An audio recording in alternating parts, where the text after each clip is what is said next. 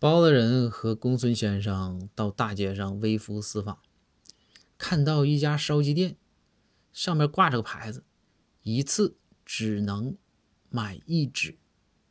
这包大人一看，就跟公孙说：“说公孙，这家鸡得老好吃了，要不然这这老板能这么高傲吗？一次只能买一只。”公孙看了看，公孙跟包大人说：“说大人。”你有所不知，他家鸡也就是一般。